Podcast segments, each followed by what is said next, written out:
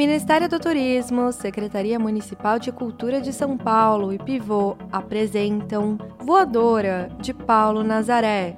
A exposição reúne pela primeira vez em uma instituição brasileira um apanhado de mais de 20 anos da produção de um dos artistas mais importantes de sua geração, com curadoria de Fernanda Brenner e Diane Lima e apoio de Mendes Wood DM, a mostra apresenta uma combinação de aproximadamente 180 trabalhos icônicos, como as séries Cadernos de África e a coleção Produtos do Genocídio, e obras especialmente comissionadas para a ocasião.